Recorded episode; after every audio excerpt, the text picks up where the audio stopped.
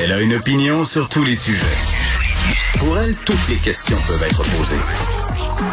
Geneviève Peterson. Cube, Radio. Salut tout le monde, bienvenue à l'émission. Plusieurs sujets pour vous aujourd'hui. Des fois, l'actualité est très, très riche. On a de la misère à faire des choix.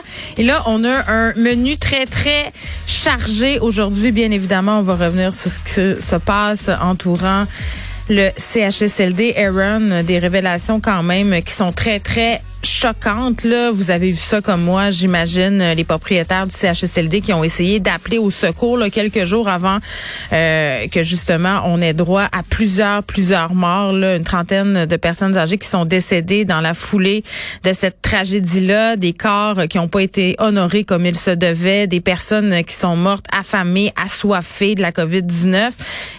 Et vraiment, moi, moi, c'est venu me chercher de savoir que ces propriétaires-là étaient complètement, entre guillemets, paniqués essayaient de rejoindre le CIUS euh, et sont même allés jusqu'à appeler Info Santé, le, le 811, pour dire, écoutez, nous, on sait plus quoi faire, aidez-nous. Euh, puis je dis pas qu'ils ont rien à se, à se reprocher, ces gens-là, là, mais quand même, ce sont des révélations qui ajoutent une lumière nouvelle, à mon sens, sur ce qui s'est passé.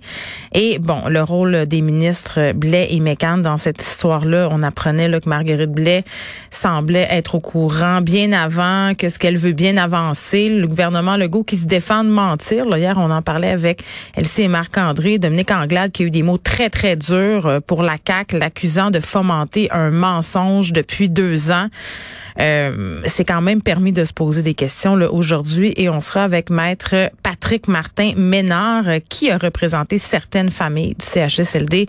Aaron, histoire euh, épouvantable. Cindy Gauthier qui a été assassinée à coups de hache par son conjoint John Ross Welsino en 2010. Euh, il bon est allé en prison bien évidemment j'ai pas besoin de vous dire que ça a été une mort violente, euh, que cet homme-là aussi avait des antécédents, un haut risque de récidive. C'est comme ça qu'on l'a évalué. Et malgré tout ça, Commission canadienne des libérations conditionnelles a approuvé une libération aux deux tiers de sa peine parce que Monsieur Wesino, évidemment, a fait de la détention préventive avant le processus judiciaire, avant son procès.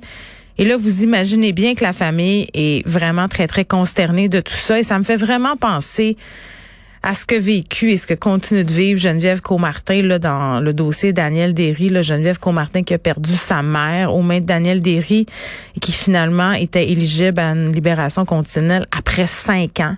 Euh, parce que dans ce cas-ci, dans ces deux cas, les personnes ont été reconnues coupables d'homicide involontaire. C'est pas la même chose que quand on a euh, meurtre au premier degré où on a 25 ans avant possibilité de libération conditionnelle. Je vais parler avec son frère, le frère de Cindy Gauthier.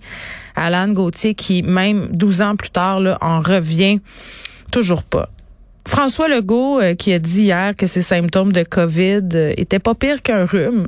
Moi, j'ai entendu euh, cet extrait-là. Ça, ça, a beaucoup circulé sur les médias sociaux parce qu'évidemment, ça a été repris par les milieux complotistes. Mais, mais quand même, bien des gens comme moi ont été un peu éberlués de l'entendre dire ça. Je cherchais la suite. Je me disais, ben, il va dire qu'il y a eu des symptômes qui s'apparentent au rhume parce qu'il est vacciné. parce que quand on est vacciné, on a moins de risques de développer des complications, les symptômes sont moins pénibles. Mais, mais non, euh, il a comparé ça à un rhume et il y a bien des médecins qui ont jumpé, pardonnez-moi l'expression, sur leur chaise et se sont dit, mais est-ce qu'on vient pas de détruire deux années de communication? Est-ce qu'on vient pas dire à la population exactement le contraire? Euh, de qu'est-ce qu'on essaie de dire depuis deux ans, c'est-à-dire la COVID, c'est pas un rhume, il peut avoir des complications graves.